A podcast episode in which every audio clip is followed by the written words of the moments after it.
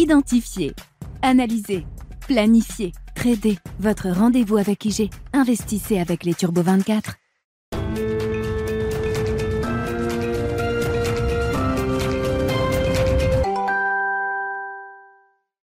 Bienvenue dans Smart Bourse, votre double dose quotidienne de marché en direct sur Bismart. Chaque jour à la mi-journée, 12h30, 13h. Et en fin d'après-midi, la grande édition pendant une heure à partir de 17h en direct, rediffusée à 20h sur Bismart TV. Émission que vous retrouvez chaque jour en replay sur bismart.fr et en podcast sur l'ensemble de vos plateformes. Au sommaire de cette édition de la mi-journée, une semaine de consolidation tranquille, on va le dire, qui se termine pour les indices européens, notamment en 4-5 séances. Le CAC 40 aura abandonné autour de 2% par rapport au, point haut qui a été marqué il y a quelques jours maintenant. Une consolidation qui se fait sans pression baissière, sans relais à la baisse. Et donc ce retracement reste pour l'instant très limité avec euh, des indices qui tournent toujours autour de l'équilibre en cette fin de semaine avec même un biais légèrement positif pour le CAC 40 au-delà des 6650 points à mi-séance. Parmi les événements euh, marquants de cette fin de semaine sur le plan des statistiques économiques, nous aurons des indications euh, de prix aux États-Unis à travers l'indice des prix à la production pour le mois de novembre qui sera publié en début d'après-midi et qui donnera un avant-goût de euh, ce qu'on aura la semaine prochaine en termes de publication d'inflation avec l'indice des prix à la consommation pour le mois de novembre aux États-Unis qui sera un des derniers grands chiffres macro de l'année pour les investisseurs avec en plus, vous le savez, la semaine prochaine les réunions de Banque centrale pour euh, la Réserve fédérale américaine et la Banque centrale européenne notamment. Voilà pour le, le programme des marchés et des investisseurs. Et puis euh, dans ce rendez-vous du vendredi, le thème des finances personnelles est le thème que nous mettons à la une à travers la question de l'investissement au féminin. Et nous en parlons dans un instant avec Charles-Henri Dovigny, le président de la Fédération des investisseurs individuels et des clubs d'investissement.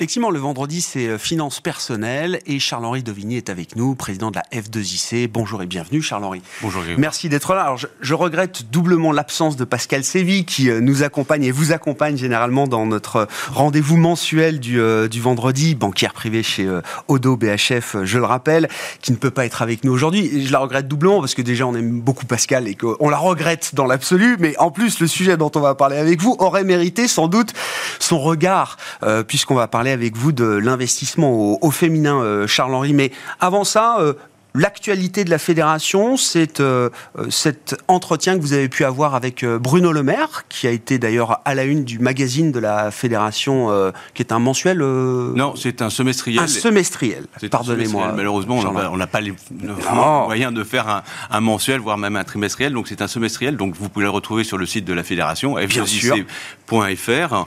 Il est en libre lecture sur le site. Et oui, de toute façon, oui, on remercie Bruno Le Maire de nous avoir accordé cette interview où euh, il met en perspective l'investissement en action pour l'investisseur. Donc, euh, il nous garantit euh, une stabilité de la fiscalité. Donc ça, ça fait déjà depuis 5 ans, mais on en, en prend pour encore 4 ans et demi, en tous les cas jusqu'à la fin du mandat du président actuel. Et il a évoqué aussi un sujet qui nous tient très à cœur, c'est les AG. Bien sûr. Et les AG hybrides. Bien sûr. Et il encourage la démocratie actionnariale et il demande aux émetteurs d'organiser ces AG hybrides avec une interaction en direct, c'est-à-dire de pouvoir poser ces questions en direct et de pouvoir voter en direct, puisque l'AG, comme tout le monde sait, c'est le lieu où la démocratie actionnariale peut s'exprimer et voter avant qu'il y ait eu débat, je trouve que c'est un peu dommage. Donc permettons à l'ensemble des actionnaires, que ce soit celui de Lan, de Billings ou de... Euh, euh mais pas les vasques, les flots, de rester chez lui, d'être connecté et de pouvoir à ce moment-là poser les questions, débattre avec euh, la direction générale et ensuite déterminer son vote et voter directement en direct. Et non seulement la loi l'autorise, mais la loi, d'une certaine manière, oblige les entreprises à faire ce, travail pour la démocratie actionnaire. Parce que depuis Bruno Le Maire, ans, hein, depuis 21 ans. Eh ben oui, il note bien effectivement qu'il y a certaines entreprises qui sont réticentes à mettre en place ces AG euh, hybrides couvert d'arguments euh, techniques ou technologiques que Bruno Le Maire euh, euh, balaye de la main en disant ces obstacles technologiques ne peuvent pas être justifiés comme insurmontables aujourd'hui par des entreprises du CAC 40 ou du SBF 120 qui ont largement les moyens de s'assurer qu'il n'y ait pas de problème de sécurité ou de, de problème d'égalité de, à travers les outils technologiques qui permettent de mener des AG hybrides aujourd'hui. Tout à fait, et d'autant plus qu'en en fait, il s'appuie sur ce qui se passe dans d'autres pays européens ou d'autres émetteurs organisent ça euh, avec leurs actionnaires, que ce soit en, en, Allemagne, en Angleterre, en Espagne, en Italie. Donc, euh, je vois pas pourquoi en France on n'y arriverait pas. Voilà. Bon, rendez-vous euh, pour la prochaine bah, saison d'AG. Bah, voilà, avec vous, Charles bien sûr. Avril, au mois de mai. On verra la progression qui aura pu être faite de ce point de vue-là. Ouais. Mais ce qui est important, c'est que je note que certaines agences de notation commencent à vouloir intégrer ce critère dans leurs critères de gouvernance. Ah, ben, ça paraît tout à fait légitime. Et même la F2I, qui est donc l'association des investisseurs institutionnels, euh, prend position en disant que euh, ça devrait pouvoir être possible aussi en France. Ça paraît tout à fait légitime que ce soit un critère de bonne gouvernance d'une entreprise capable euh, d'assurer une démocratie actionnariale à travers des assemblées générales hybrides. Il faut quand même qu'on s'y mette effectivement aujourd'hui. Bon, rendez-vous euh, avec la prochaine saison des Assemblées Générales euh, en 2023, euh, Charles-Henri. Le sujet que vous nous apportez est un sujet alors passionnant. C'est pas un nouveau sujet. depuis quelques années que je m'intéresse aux finances personnelles, je vois souvent revenir des études, des enquêtes et des, campagnes pour promouvoir l'investissement au féminin, comme on dit. Et c'est vrai qu'à travers chacune de ces études, vous allez nous évoquer la, la dernière étude de l'IFOP qui a été menée sur le thème des femmes et de l'argent. J'ai l'impression que le constat est un peu toujours le même. C'est-à-dire que à la fois les femmes sont des gestionnaires euh, d'argent ou, d'investissement euh, tout à fait disciplinés, et en même temps, c'est un sujet qui reste euh, parfois très éloigné, trop éloigné, au sein du foyer, notamment pour la partie féminine du foyer, Charles-Henri. Dans cette étude donc, qui a été faite pour l'association Vive, hein, qui est donc là pour la promotion justement de l'investissement au féminin, et qui est dirigée par Sybille Lemaire, la sœur de Bruno Le Maire. Euh, euh, on constate deux choses. La première, c'est que les femmes sont au courant de ce qu'est l'argent. Euh, et pour elles, c'est un élément important et qu'elles gèrent en fait l'argent au quotidien du foyer. Bien sûr. Elles sont vraiment partie prenante sur ce sujet. En revanche, lorsque l'on va sur des sujets d'épargne et de financement, là, et on voit des vrais écarts se constituer. Hmm. Euh, si je prends l'exemple, bon, tout le monde sait ce que c'est que des assurances-vie. Ça, 90% des Français, dans l'étude, disent on sait ce que c'est qu'une assurance-vie. En revanche, lorsque l'on va euh, sur euh, les termes un peu techniques, hein, les EPCVM, bah, là, c'est. ou même les SICAV, les jeunes générations ne savent pas ce que c'est qu'une hmm. SICAV que ce soit un homme ou une femme, mais plus chez les femmes que chez les hommes. Mais en revanche, chez les hommes et femmes de plus de 65 ans, on sait à peu près ce que c'est qu'une SICAV. Après, à quelle fréquence elles épargnent? Et ça, c'est là où on voit quand même une, vraie différence, c'est que chez les hommes de moins de 35 ans, ils sont 43% à épargner régulièrement. Alors que chez les femmes, elles sont que 31% c'est important. Ensuite, sur l'épargne retraite, là, on voit encore une belle différence, parce que même 28%, des femmes déclarent qu'elles ne veulent pas épargner pour leur retraite. Chez les moins de 25 ans. Ouais.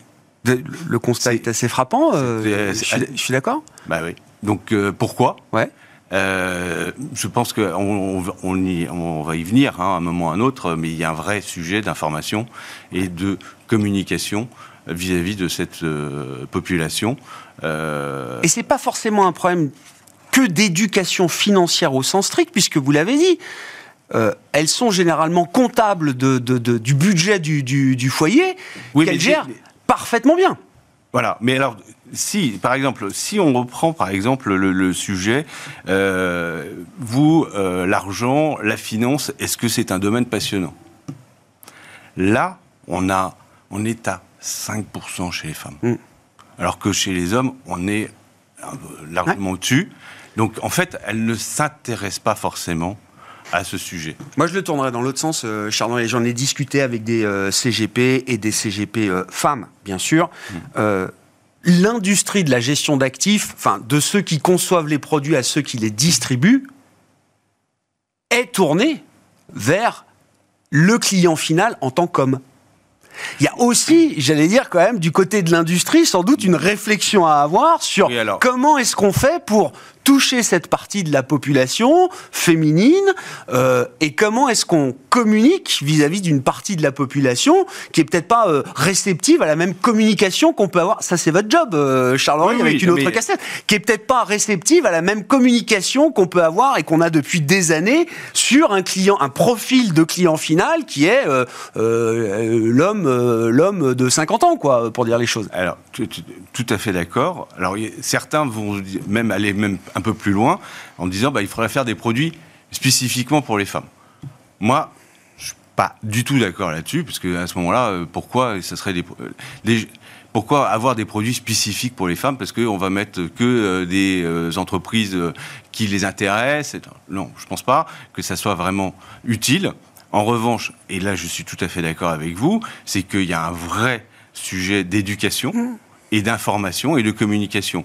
Et donc, il faut aussi former justement les distributeurs de ce type de produits et dire bah attendez, vos clients ne sont pas que des hommes, mais sont, peuvent aussi être des femmes et aller les chercher et à communiquer, dialoguer avec elles et voyez comment elles peuvent euh, mettre de l'argent de côté et vers quel type de produit elles peuvent aller. Et ça, pourquoi pas utiliser MIFID 2 Qu'est- Qu'est-ce que permettrait Eh ben, MIFID 2 Ben, alors dans ce domaine-là mais quand vous posez les questions, Ouais. Donc la à un autre, connaissance de son client, hein, la, la- la connaissance de son client, la- ouais. la- pour, euh, euh, je vais chez mon CGP, chez euh, mon, mon, euh, mon banquier, euh, il va me faire passer euh, tout le questionnaire MIFID 2 pour savoir euh, quel est le degré de- vers lequel je peux aller en termes d'investissement. Bah, c'est l'occasion de dialoguer. Hmm. Et donc, ce questionnaire qui est assez anxiogène, eh ben, c'est justement l'occasion de nous le rendre moins anxiogène et d'en faire un véritable parcours initiatique à l'investissement. Moi, je suis, je suis frappé quand on regarde l'étude encore euh, l'IFOP là, pour vivre sur l'investissement en, en bourse. 50% des jeunes hommes de moins de 35 ans investissent en bourse. Ah oui. Oui, Oui, oui. pour les jeunes filles, on tombe à 19. Ouais. Ouais. Hein?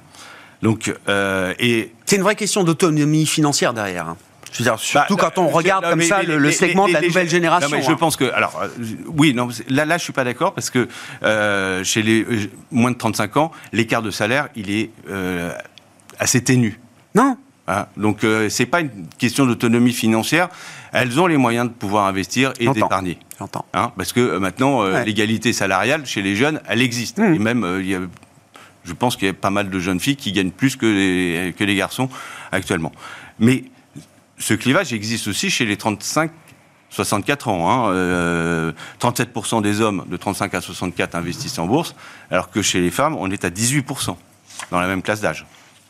C'est quand même assez... euh, Et vous le constatez au sein de la fédération?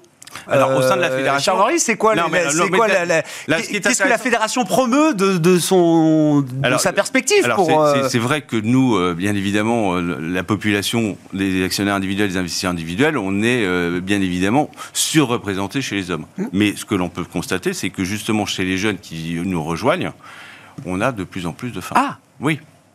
Euh, Le flux, euh, nouveau le, flux nouveau d'adhérents arrive euh, via les femmes, entre autres, et on est en train de là, on, est- on a mis en place un, un challenge avec euh, un certain nombre d'universités comme Dauphine, des IAE, et on voit apparaître des clubs d'investissement totalement féminins. Ah ouais. Et ça, c'est euh, quelque chose qui est hyper important et qui est novateur par rapport à- aux années précédentes. Voilà. Donc là, franchement, je pense qu'il y a un vrai sujet et je pense que c'est le boulot, il est à faire chez les distributeurs. Et les distributeurs, ils ont des outils pour pouvoir communiquer, dialoguer avec leurs clients pour les inciter à venir sur ces produits que je appelle audacieux Ah et non pas risqués et spéculatifs. Non, ce sont les produits audacieux qui permettent justement d'avoir un rendement euh, supérieur au livret il faut une industrie un peu plus inclusive de ce point de vue-là, non? Mais oui, chacun a du travail à faire. Regardez, euh, normalement Pascal est là. Vous voyez, donc dans cette industrie, il y a de plus en plus de femmes aussi. Donc à elles aussi de porter les, messages pour que leurs collégionnaires viennent investir une partie de leur épargne. Bon, Vaste sujet, hein, la question de l'investissement féminin, avec un, retard effectivement de la, présence euh, féminine dans euh, dans ce thème de l'investissement et de l'épargne et de la gestion de son, épargne. Et puis, euh, je renvoie également donc au magazine Information, hein, le semestriel de la Fédération des investisseurs individuels et des clubs d'investissement et cet entretien de fin d'année avec le ministre Bruno Le Maire. Merci beaucoup, Charles-Henri. Charles-Henri Dovigny avec nous en plateau chaque deuxième vendredi du mois euh, à 12h30, le vendredi, pour euh, évoquer les sujets de finances personnelles.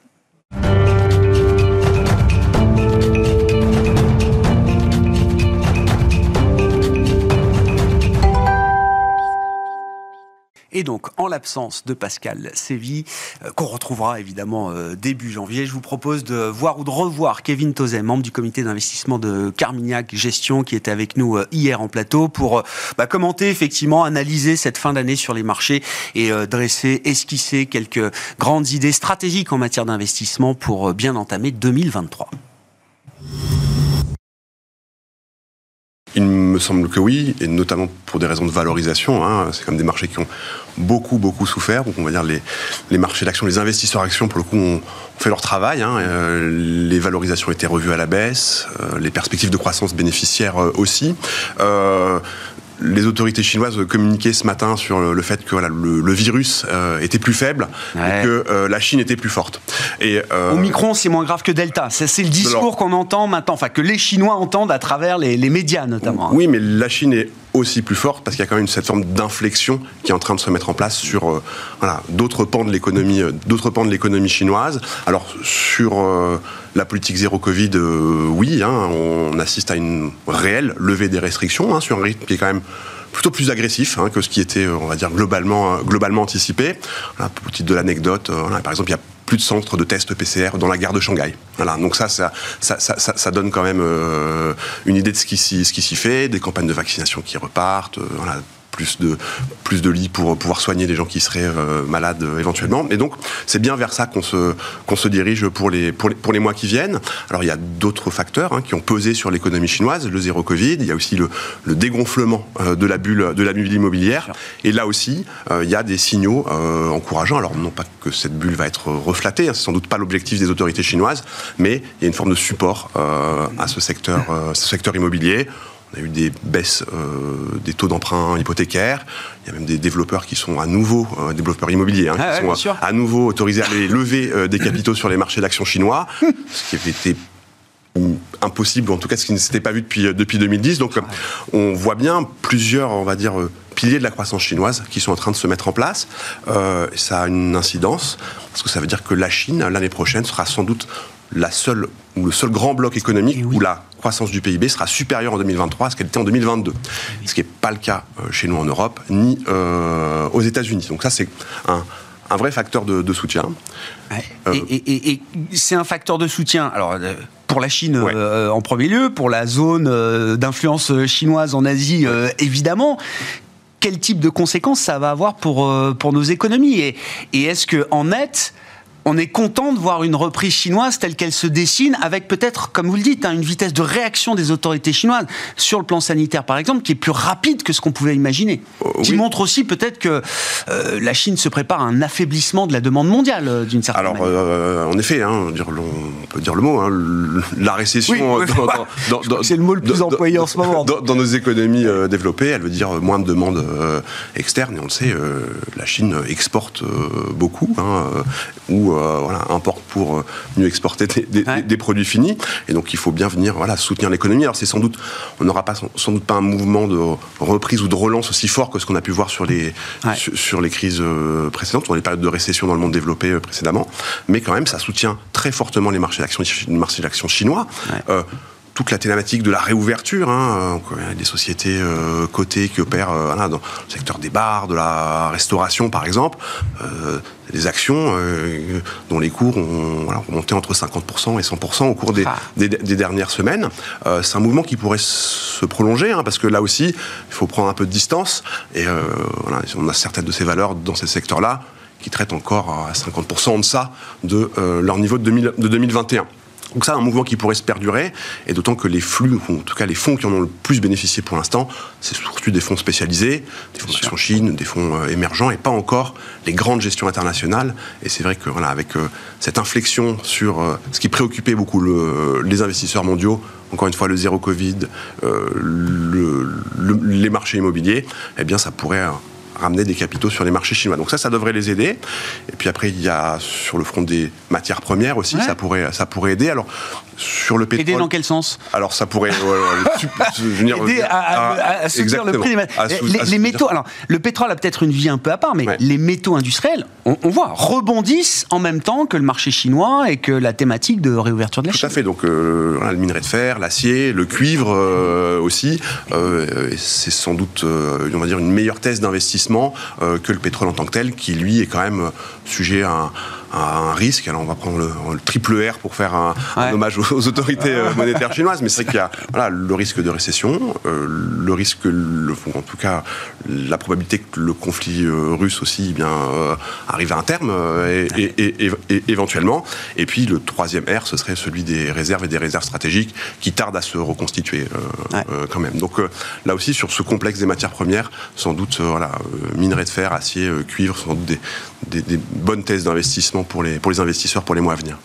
Ce pas des marchés qui nous indiquent une récession mondiale Enfin, je veux dire, quand on regarde euh, pétrole mis de côté, mais le pétrole s'effondre pas. Enfin, je veux dire, on a 75 dollars le baril, c'est correct, quoi. C'est faire. C'est pas, c'est pas non plus le signe d'une économie mondiale qui est, qui est en train de, de, plonger. Quand on ajoute la carte chinoise ouais. dans l'équation 2023, est-ce que ça permet de réfléchir différemment à la profondeur ou l'ampleur des récessions qu'on attend euh, en Europe, euh, aux États-Unis? Est-ce que c'est un adoucisseur quand même euh, par rapport à ces, ces thèses-là qu'on a pour nos économies oui, alors on, on, pourra revenir sur, sur la séquence, hein, parce que c'est ouais. que voilà, le, la reprise euh, chinoise, ça va sans doute euh, aider la, la, reprise, en tout cas la croissance euh, en zone euro. Après, la zone euro, elle est aussi exposée à la croissance américaine.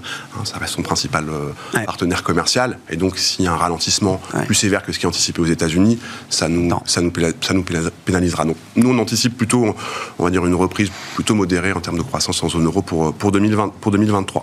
Euh, c'est que dans ce qu'on voit aujourd'hui, hein, la dégradation des indicateurs, c'est surtout des indicateurs avancés qui sont mmh. dégradés pour l'instant. Ouais. Donc euh, des données plutôt euh, subjectives, euh, des enquêtes auprès de consommateurs, sentiments de consommateurs, auprès des, des directeurs d'achat. Les données objectives, hein, eh bien elles, elles tiennent pour le coup plutôt plutôt bien. Et donc ça, ça veut dire que, eh bien, on va dire qu'on a plutôt une trajectoire économique qui s'annonce comme une forme de on, on, nomme ça une illusion de la désinflation euh, chez nous, chez, chez, chez Carmignac, ouais. mais on pourrait avoir un premier semestre où, euh, justement, euh, l'économie mondiale tient plutôt, euh, tient plutôt. Encore plutôt bien. Ouais. Ouais. Ouais. Qu'est-ce que ça implique pour euh, les banques centrales et comment vous vous positionnez par rapport à l'idée que le marché se fait à ce stade des, euh, des décisions à venir pour les banques centrales en 2023 On a compris qu'on changeait de séquence. Euh, et c'est vrai que d'une manière presque un peu paradoxale, 2022 était peut-être une année facile en, en termes de décisions monétaires. Alors c'est facile à dire maintenant qu'on a encaissé Avec tout ce qu'on a encaissé, mais à partir du moment où la barrière mentale des banquiers centraux est tombée, de se dire oui, les taux directeurs peuvent et doivent remonter, on y est allé euh, franchement, massivement, sans trop réfléchir, 75 points de base, euh, 4 consécutives coup sur coup euh, aux États-Unis, etc. C'était assez mécanique. Là, chaque décision aura des conséquences peut-être euh, plus euh, délicates à gérer. Donc chaque décision sera peut-être sous-pesée de manière un peu plus euh, prudente, je ne sais pas, en tout cas peut-être différente. Oui, alors c'était... On a eu ce cycle de remontée de taux d'intérêt extrêmement important. On rentre plutôt dans une phase, on va dire, plus d'observation, plus d'attentisme hein, de la part des, des banquiers centraux. Euh, donc le taux terminal, donc le taux d'intérêt euh, maximal qui sera atteint sur ce cycle-là euh, est anticipé à 5% aujourd'hui. Il est relativement stable, hein, ça fait quelques quelques semaines, quelques mois qui, qui, qui mmh. se tient sur ces, sur ces niveaux de, de 5%. Sans doute là que la Réserve fédérale amènera ses taux d'intérêt.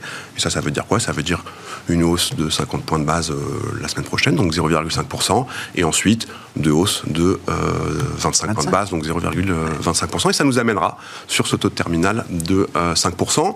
La question, c'est combien de temps est-ce que, on va dire, ce niveau de taux d'intérêt sera, sera maintenu? Dans la séquence qu'on décrivait, il y a quand même, on va dire, une économie qui tient plutôt bien. Euh, et donc, ça veut dire que ce niveau de 5%, il sera sans doute maintenu plus longtemps que ce qui est anticipé par les marchés aujourd'hui, parce que les marchés anticipent que on ces taux d'intérêt euh, américains commencent à baisser sur la deuxième partie de, 2023. C'est sans doute une lecture un petit peu optimiste euh, de, ce qui pourrait se, de ce qui pourrait se faire, même si l'économie américaine devait ralentir plus fortement que ce qui est anticipé. Est-ce que la BCE restera calée dans le rythme de la Fed, là, sur les prochaines décisions et celles de 2023 notamment Ou est-ce qu'il y a un moment, euh, deux histoires différentes peuvent s'écrire euh, Oui, les chiffres d'inflation au global ont atteint à peu près les mêmes niveaux et on a même vu un pic plus élevé euh, atteint en zone euro qu'aux États-Unis, ce qui n'était pas franchement ce qu'on pouvait imaginer il y, a encore, il y a encore quelques mois, mais on est arrivé à peu près dans les mêmes étiages et pourtant on a tous en tête que la nature du choc est assez différente. Oui, tout à fait. Euh, alors le, cycle inflationniste, le point haut de l'inflation aux États-Unis, il est dernier Alors on a aussi des chiffres d'inflation euh, la, semaine prochaine. Hein, ah, euh, c'est un CPI, c'est ça Aux États-Unis, des prêts à la consommation, magnifique. Les deux derniers ont été assez spectaculaires. Oui, donc on hein. pourrait voir une forme de, une, forme de rattrapage ou de compensation ah là-dessus. C'est ah quelque chose qu'il faut avoir à l'esprit, sans doute pas assez fort pour faire évoluer euh, les signaux qui sont envoyés par, par, les autorités monétaires américaines. Euh, en zone euro. Euh, Mais ça nous rappelle qu'on n'est pas à l'abri de déception encore sur le rythme de désinflation. bien sûr. C'est ce qu'il faut comprendre. Il me semble qu'en 2023, c'est bien, c'est bien ça la trajectoire. C'est pour ça que qu'on nomme ça l'illusion de la désinflation. C'est qu'on va passer de ce régime d'inflation à presque deux chiffres à cette fourchette de 3-5% pour pouvoir ramener l'inflation à la cible des 2%, il faudra hmm. un, durcissement euh, des conditions financières bien plus important que ce qui, ce qui, ce qui fait euh, aujourd'hui. Euh, en zone euro, la Banque Centrale Européenne, elle a démarré quand même un peu plus tard. elle est un peu plus loin du taux terminal, hein, qui est anticipé être autour de, 3% si je regarde ce qui est anticipé par les, par, les marchés. Et là aussi, la dynamique est quand même assez différente. C'est-à-dire que les effets de second tour, donc c'est boucle prix-salaire, hmm. Euh, aux États-Unis, euh, dans un marché de l'emploi très tendu, ils se sont déjà mis, déjà mis en place. Euh, en zone euro, c'est moins évident. Hein, donc, c'est des choses qui pourraient voilà, continuer de, de, se mettre en place, ou en tout cas continuer d'avancer sur les, sur les mois à venir. Donc, ça, ça appelle plutôt à une politique monétaire assez euh, plus dur en tout cas ah la Banque centrale qui continue de se durcir parce que ce risque de, euh, parce que le risque ne s'est pas matérialisé il reste devant nous et c'est donc encore un risque à gérer pour la BCE en, permanence et, puis aussi parce que euh, on va dire il y a aussi, on va dire, la réponse à la crise énergétique. elle s'est faite largement par des mesures de relance budgétaire. Relance budgétaire qui ont essentiellement été mises en place par les pays, hein, les Pays-Bas, l'Allemagne, qui ont euh, la place pour le faire, qui ont les marges de manœuvre pour le faire. Euh, accessoirement ou non d'ailleurs, mais euh, en face de ça, il se trouve que ce sont ces pays-là qui ont un problème d'inflation beaucoup plus prégnant que, d'autres. Et ça aussi, ça appelle à une réponse monétaire potentiellement plus, plus difficile. Donc, voilà, en termes d'exposition, comment est-ce qu'on met ça en place dans un, portefeuille eh bien, on, est plutôt plus prudent sur les taux européens que, sur les taux, que sur les taux américains, clairement. Kevin Tozet, membre du comité d'investissement de Carmignac, qui était avec nous euh, hier, l'invité de la mi-journée dans Smart Bourse sur Bismart. Voilà pour cette euh, édition. On se retrouve ce soir à 17h en direct.